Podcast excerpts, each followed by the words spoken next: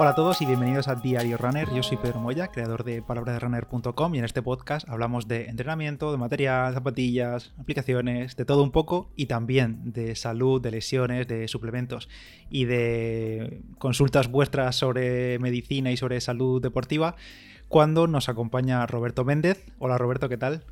Hola, ¿qué tal? Hace tiempo que no pasas por aquí y por si acaso voy a recordar quién eres. Roberto es médico de familia y especialista en ciencias de deporte, nutrición clínica y deportiva y ha pasado un par de meses, pero estás bien, ¿no? Estoy vivo, estoy vivo. No me he contagiado, no he sido contacto estrecho de nadie, todo correcto. Muy bien, muy bien, muy bien. De momento sobrevivimos por ahí. Aguantamos. Bueno, hoy vamos a hablar de un tema que en alguna ocasión me parece que he estado echando un vistazo al historial de mensajes del grupo de Telegram y en alguna ocasión sé que hay alguien, no recuerdo exactamente quién, ha preguntado sobre analíticas, sobre análisis de, sangre, eh, si somos deportistas, si hay que pedir algo especial o si hay que prestar atención a algún valor concreto de las analíticas. Entonces, pues como parece un tema interesante y yo también tengo alguna que otra duda, pues digo, le he dicho a Roberto, oye, vente, hablamos de esto, que además es algo que tú haces a diario prácticamente, o como quien dice, ¿no? Pues sí, de hecho, hoy creo que un tercio de la consulta era ver analíticas. Pues así que pues entonces, mejor imposible. Así que nada, vamos directamente al lío. Eh, como digo, he consultado algunas de las dudas que se dejaron por el grupo, pero en plan un poco a lo loco. O sea, cosas generales, porque obviamente no nos vamos a meter aquí con casos especiales de cada uno, que si un valor le ha dado tal, por qué es, porque eso es imposible de responder aquí. Así que vamos a empezar por lo básico, y es que por, para una persona sana, digamos, que tenga una vida más o menos saludable, eh, ¿cada cuánto sería recomendable hacerse una analítica de sangre? Porque yo en mi caso, por ejemplo, me puedo pasar un año entero sin hacerme ninguna y luego por cosas hacerme dos en un año o, una solo. Entonces, más o menos, hay una recomendación estándar por la que hay que pasar por ahí por, por el pinchazo. Pues mira, te digo la recomendación real y lo que realmente acaba pasando. La recomendación real es que una persona joven, sana, sin ninguna enfermedad, sin ningún tratamiento crónico, por llamarlo así, eh, se debería hacer una analítica como mucho cada tres o cuatro años. O sea, no haría falta eso, hacerse una analítica cada año, que no sé por qué últimamente la gente ha cogido obsesión, pero en principio si no tienes ningún síntoma y simplemente es una analítica de control, lo ideal, ideal sería cada tres añitos, no hace falta ah, pues más. Pues yo pensaba mm. que, sería cada, cada menos, no sé, en plan, yo que sé, como los futbolistas que al principio de temporada se hacen un reconocimiento. Claro, luego están los casos más especiales. ¿no? Yo, por ejemplo, no, llevo deportistas en la consulta, pero lo que llevo son pacientes que sí que tienen tratamientos crónicos y demás. Mm. Eh, a menos que lleves tratamiento para el azúcar, que eso lo hablaremos luego, eh, la analítica común es una vez al año, sea lo que sea. Luego, si eres diabético, ahí sí que las guías nos recomiendan hacer una analítica cada seis meses, mínimo y a veces la reducimos cada tres o cada cuatro si hay alteraciones en analítica, si hay cambios de tratamiento. es que muchas veces depende, pero una analítica de control, control como tal, cada medio año si tienes diabetes y cada año si tienes cualquier otra cosa. Y hay casos específicos. Luego en el tema deportivo, claro, los deportistas de élite cada año lo veo normal porque si en cada partido te haces una maratón, como aquel que dice, pues veo normal que mínimo una vez al año te la hagas. Pero en alguien en el común de los mortales, cada tres años, bien. Sí, sí, claro, en deportistas de élite donde su, propio rendimiento es clave para su vida, pues obviamente el control debe ser mayor por si hay algo que se desvía y pues no sé, atajarlo lo antes posible, claro. Claro, claro. Pero en ti y en mí que somos pues matados, mindundis, sí, eh, cada tres años, bien. Yo, por ejemplo, para ponerte un ejemplo claro, eh, desde que empecé a trabajar hasta que pasaron cuatro o cinco años, y eso que yo me dedico a la medicina, eh, no me hice ninguna analítica. Y me hice una porque me la autopedí yo, pero ni riesgos laborales ni nada. Yo aquí a la aventura. ya. Oye, y ahora metiéndonos ya en el tema de analítica en sí, una duda que siempre me he hecho, porque lo típico es, eh, a mí me dan el resultado de una analítica, te dan un montón de folios y tú estás viendo ahí eh, tal valor, que muchas cosas yo, por ejemplo, no las entiendo, no sé qué son, y veo tal valor y está dentro del rango, venga, perfecto, siguiente valor, está dentro del rango, perfecto. Eh, esos rangos entiendo que son muy generalistas para toda la población. Eh, pero realmente hay ocasiones en las que estar por encima o por debajo del rango es malo o es bueno. Sí. Eh, esos rangos son para población general, para gente sana. De hecho, un día, no sé con qué compañero estuve hablando, que realmente estudios que digan este rango es bueno, yo no conozco ninguno. O sea, yo siempre he estudiado que es el rango ideal, por ejemplo, de anemia es de tanto a tanto y, sin más pero también depende del laboratorio. Por ejemplo, en el tema de la anemia miramos una cosa que se llama hemoglobina, que si está bajo, si está menos de 12, eh, lo damos como anemia y que hay que buscar la causa. Pero depende del laboratorio, te pone que menos de 13 ya es anemia. Entonces, el rango estándar suele rondar entre 12 y 17 de hemoglobina. Y depende del laboratorio, te, se va un poco o no. Pero varía bastante entre algunos laboratorios. ¿eh? Ya, vamos, entonces hay que fiarse del propio laboratorio y de, los valores que, salgan y del rango que, ellos establezcan del rango y en ese caso del médico que te pida Dani. Claro. porque a lo mejor te sale la típica crucecita, ¿no? Y tú dices, ostras, ¿aquí qué me pasa? Y te rayas un montón porque a ver qué es esto.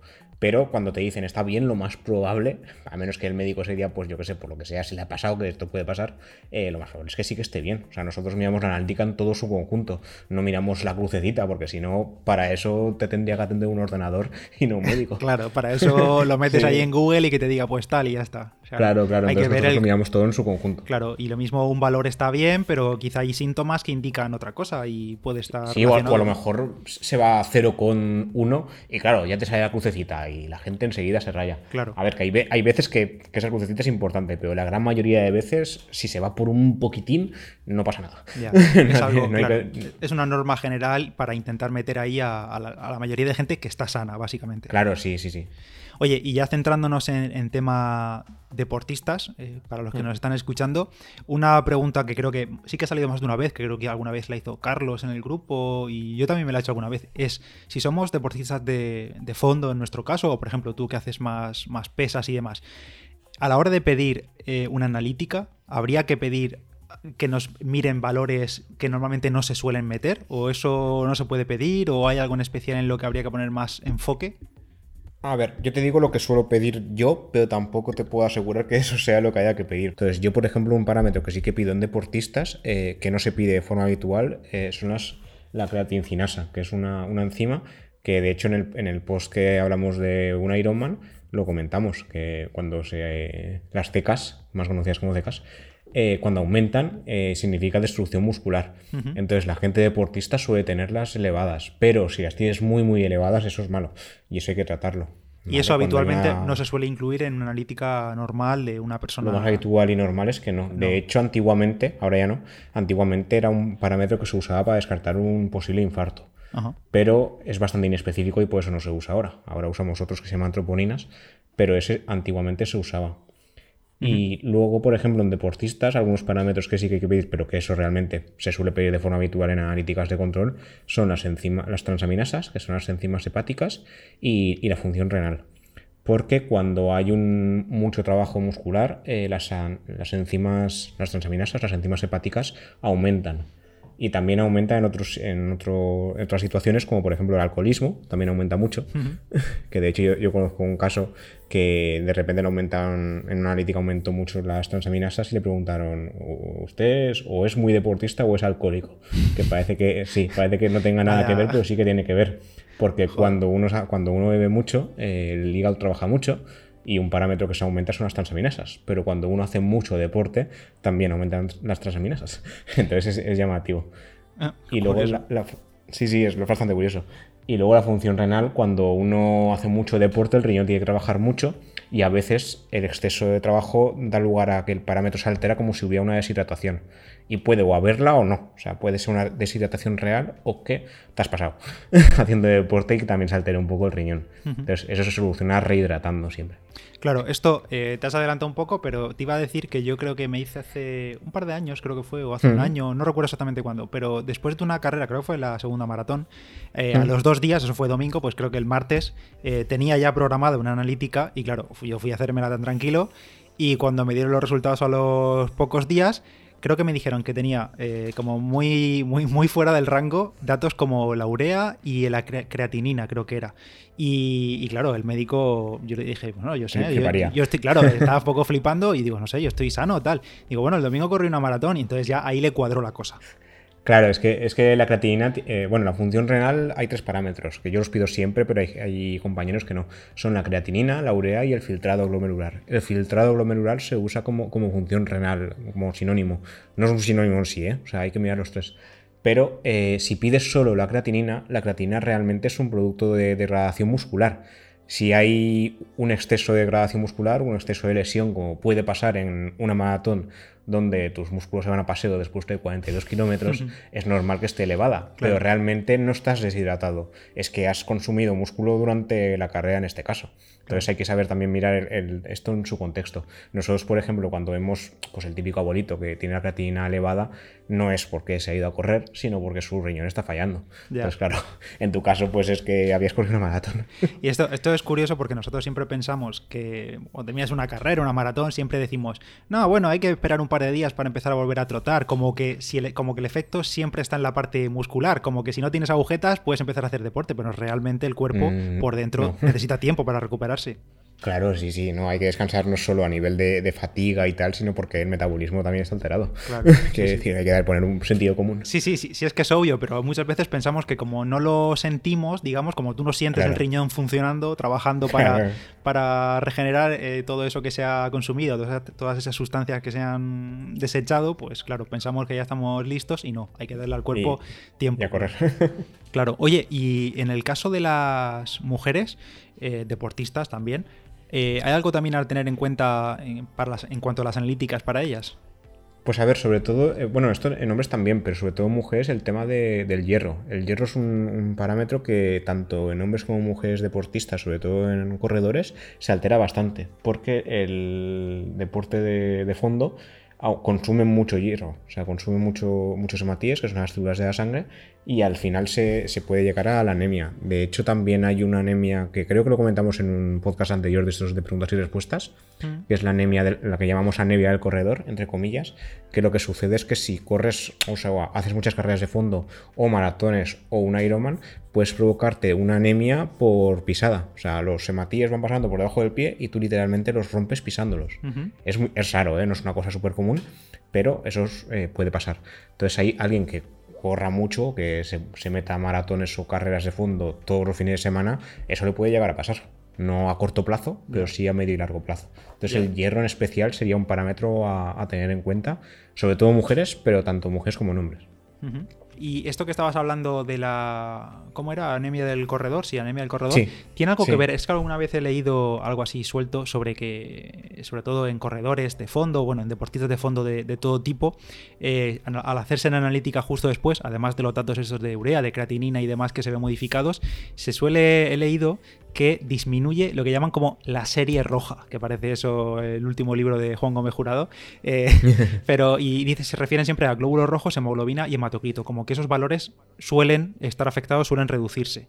Sí, es, una opción es por el tema que te decía de, que como se gasta tanto, ¿no? Como gastas tanta sangre porque circula más rápido de lo que es habitual, hmm. una razón sería esta. Y luego también se puede dar un fenómeno de lo que se llama hemodilución, que tú cuando estás en una carrera eh, consumes mucho líquido para no acabar en deshidratación y lo que haces es aumentar el líquido intrasanguíneo a cambio de que eh, disminuya el nivel de, células sanguíneas, que en este caso serían los hematíes. Entonces realmente no es que tengas menos hematíes, sino que como hay más líquido en contraposición hace como una dilución. Y a nivel analítico disminuyen, pero no es una cosa no, real.